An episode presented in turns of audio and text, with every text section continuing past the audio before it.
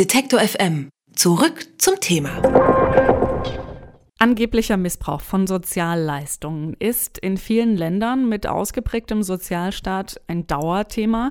Der meist von konservativer Seite ausgesprochene Vorwurf, manche Empfänger von staatlicher Unterstützung wie etwa Hartz IV würden ihre Bedürftigkeit nur vortäuschen oder seien aus anderen Gründen zum Empfang solcher Leistungen gar nicht berechtigt. In der Schweiz erregt dieses Thema derzeit ganz besonders die Gemüter, denn dort hat der Nationalrat Mitte März für ein Gesetz gestimmt, dass es den Sozialversicherungen erlaubt, schon bei geringem Betrugsverdacht Sozialhilfeempfänger umfangreich zu überwachen. Die Reaktion von Gegnern des Gesetzes folgte prompt. Schnell fand sich da eine Gruppe zusammen, die das Gesetz jetzt per Volksentscheid wieder kippen möchte. Was da gerade los ist in unserem Nachbarland, frage ich die Schweiz-Korrespondentin der Süddeutschen Zeitung, Charlotte Teile. Schönen guten Tag. Schönen guten Tag, hallo. Wie würde diese Überwachung nach dem Gesetz denn in der Praxis aussehen? Also äh, lassen Sozialversicherungen dann äh, wirklich buchstäblich ihre Detektive ausschwärmen, die mutmaßlichen Betrügern dann hinterher, ich will jetzt nicht sagen spionieren, aber recherchieren? Ich glaube, hinterher spionieren ist schon das richtige Wort. Also das wird zum Teil auch schon gemacht oder wurde gemacht im Kanton Zürich, wo ich lebe ist das schon seit 2007 eigentlich Praxis gewesen und das sind wirklich Spione. Also da wird zum Teil auch in den privaten Wohnraum reingefilmt, da werden GPS-Tracker an Autos angebracht. Und da wird wirklich das gesamte tägliche Leben beobachtet und dann auch aufgeschrieben, was man da so sieht und hört und so weiter. Wie Sie sagen, äh, läuft das ja schon ähm, länger so. Wie ist es denn überhaupt dazu gekommen, dass der Nationalrat so ein äh, Gesetz für nötig gehalten hat? Eben, wie ich gerade gesagt habe, im Kanton Zürich ist das schon länger Praxis. Da gab es aber nicht so eine richtige, Gesetz, richtige gesetzliche Grundlage. Die haben das einfach gemacht. Und dann hat eine Frau dagegen geklagt, da ging es sogar nur um eine private Versicherung, um eine Unfallversicherung und hat sich bis zum Menschenrechtsgerichtshof in Straßburg hochgeklagt und hat dort mehr oder weniger Recht bekommen. Also da hieß es eben auch, es sei nicht ganz klar, ähm, auf welcher rechtlichen Grundlage da die Privatsphäre so eingeschränkt wird. Und das hat dann den Bedarf geschaffen, dass man gesagt hat, okay, wir brauchen da eine rechtliche Grundlage. Und diese rechtliche Grundlage hat eigentlich der Berner Nationalrat jetzt vor wenigen Wochen gegeben und gesagt, jawohl, das ist alles gesetzeskonform, eben auch GPS-Tracker, ähm, Videoaufnahmen, alles Mögliche darf angefertigt werden.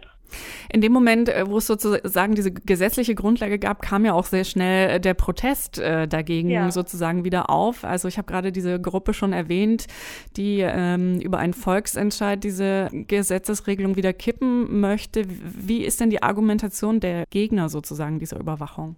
Also man kann sich natürlich vorstellen, dass ähm, man erstmal das Gefühl hat, das ist nicht gerecht, das ist nicht in Ordnung, dass man so ähm, beobachtet wird. Und was vor allem ein Argument dagegen ist, es reicht ein sehr vager Verdacht. Also es reicht, dass einfach man sich im Ort was erzählt und ein Sachbearbeiter findet, das schauen wir uns mal genauer an. Also da ähm, ist sozusagen die Hürde sehr niedrig dass man da ähm, Leute komplett ausspioniert. Und das war einer der Punkte, die gestört hat oder die eben dagegen gesprochen hat. Auf der anderen Seite geht die Schweiz ja sonst mit ähm, Steuerbetrügern sehr, sehr pfleglich um. Also beziehungsweise ist da sehr großzügig und ähm, hält den Schutz der Privatsphäre für sehr wichtig und würde da niemals auf die Idee kommen, den irgendwie hinterher zu spionieren.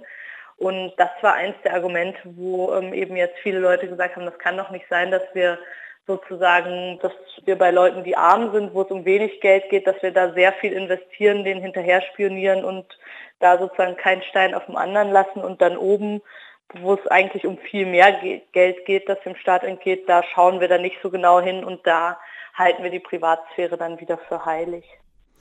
Welche ähm, Rolle spielt denn äh, so ein Mitbestimmungsinstrument äh, in der Schweiz wie ein Volksentscheid? Also wie, wie stehen denn die Chancen, dass es tatsächlich in diesem Fall dazu kommt? Also ich glaube, das Referendum kommt auf jeden Fall zustande, einfach weil man jetzt schon sieht, dass sehr viele Leute unterschrieben haben und sehr viele Leute sich ähm, dagegen einsetzen wollen. Und das deutet darauf hin, dass es auf jeden Fall auch die nötige Unterschriftenzahl von 100.000 dann auch gesammelt werden kann und dass dann irgendwann darüber abgestimmt wird. Davon würde ich jetzt mal ausgehen. Aber das dauert natürlich eine ganze Zeit. Also dieser Prozess vom Unterschriften sammeln und dann wird das geprüft, das Gesetz und dann gibt es irgendwann einen Abstimmungstermin und das zieht sich ein bisschen in die Länge. Also das ist ähm, in zwei Jahren frühestens, würde ich mal sagen, dass darüber abgestimmt wird. Gerade wenn äh, Sachen so weit noch in der Zukunft liegen, ist Spekulation natürlich immer extrem schwierig, aber ähm, haben Sie ein Bauchgefühl, in welche Richtung es gehen könnte?